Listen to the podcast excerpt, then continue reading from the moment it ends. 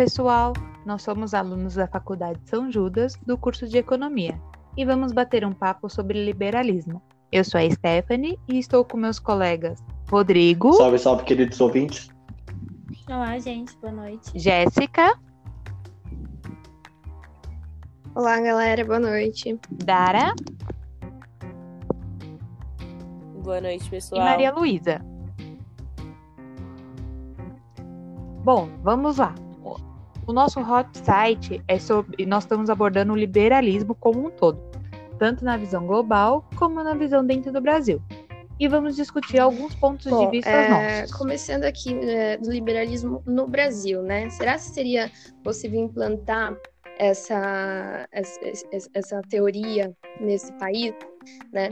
É, primeiro, em defesa ao liberalismo, é, se a gente for ver as nações que têm maior qualidade de vida e uma maior renda per capita, são aquelas que o Estado eles não, ele não interfere é, na vida das pessoas, né? ele deixa a maior parte dos recursos na mão do cidadão, dos cidadãos. É, e é o que deveria ser feito no Brasil, né? A ideia do liberal é fazer com que o cidadão ele tenha uma autonomia e o Estado ele tem um papel limitado é, no, e no Brasil isso acontece totalmente ao contrário, né? O governo ele se mete na vida das pessoas e o cidadão ele vai perdendo o seu poder. E é claro que é, liberdade ela tem que estar em conjunto com a responsabilidade. E o que vai acontecendo é que e o que aconteceu, né? É, se a gente for parar para ver, o Brasil ele é um país que tem é mais pro conservador do que liberal, né? E, e, e, a todos os, todos os anos o que foi acontecendo foi que tiraram a liberdade do povo.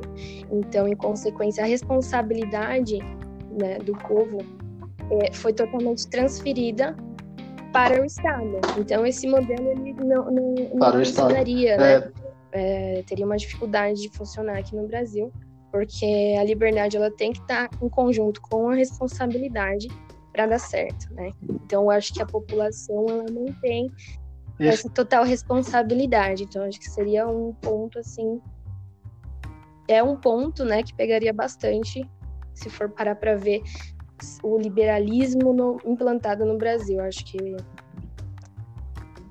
Sim, Dara, é, eu concordo com o que você falou. Isso em grande parte por causa da nossa herança de regime autoritário que vivemos aí no século XX. É, e isso também pega na educação. Não temos grandes propostas para a educação.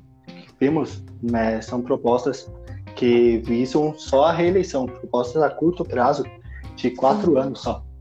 E propostas que não vão mexer com infraestrutura, que não vão possibilitar é, es, é, escola primária acessível a todos. Porque eu acho que educação é um direito de todos os cidadãos. E, e é, é papel o papel do Estado prover esse direito. É, o Estado ele tem que promover uma educação. Ele promove, mas não é uma educação de boa qualidade, principalmente no Sim. ensino primário, que é a base de tudo. Exatamente. E infelizmente ele foca na, no ensino superior. A gente tem grandes faculdades privadas, é, grandes faculdades públicas, mas os ensinos básicos eles não são tão bons que é o contrário do cenário que a gente vê nos Estados Unidos, onde o ensino primário é público, é direito a todos e é de qualidade, e o superior é privatizado. E essa questão de ensino, de educação, é, eu acho muito importante também para a gente combater a, a pobreza. Se bem que eu penso que, que pobreza não se combate, sim a gente não, tem que combater a pobreza, e sim criar riqueza. É, criar não, produzir, desculpa. E, mas para vamos falar aí de combate à, à pobreza, eu vejo com três pilares principais: a educação, a renda e o empre empreendedorismo. É, a educação deveria ter acesso a todos, deveria ser um plano de governo, e a renda, a gente deveria taxar grandes fortunas, mas não de empresas privadas. É, a gente deveria taxar grandes fortunas de salários públicos que extrapolam o teto. Aí, e, e isso também se traz para a privatização, já que em uma empresa privatizada, uma, que tem uma gestão privada, não esse, nunca existiria um salário tão exorbitante assim.